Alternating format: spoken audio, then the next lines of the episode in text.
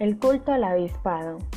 El avispado es cañero, fafarachero, lanza, espuelón, fregado y ventajoso. Tiene agallas y se lleva a todo el mundo por delante. Para el avispado no hay mayor triunfo que sacar ventaja en cada negocio.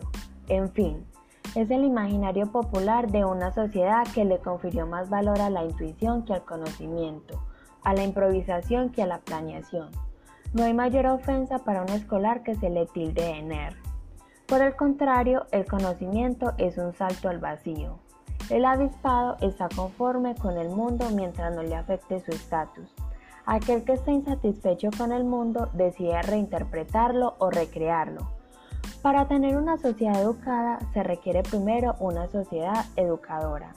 Y el primer papel de estas sociedades es crear el ambiente propicio para que florezca el conocimiento. Una sociedad que valore al científico, al intelectual, al artista por encima del avispado.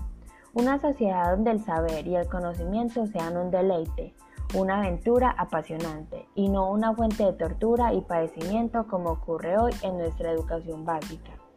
Nos sentimos orgullosos de vivir en un país con la mayor biodiversidad del planeta Tierra, es decir, con el mayor banco genético de la humanidad.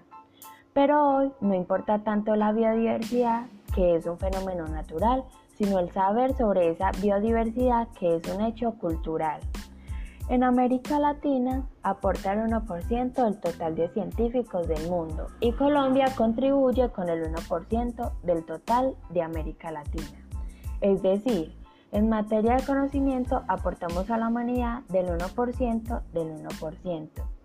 Pero hoy, con el vértigo del mundo conectado en línea en tiempo real, con asombrosos avances que a horas penas nos permiten asimilarlos. Terminar de estudiar constituye un suicidio intelectual y social.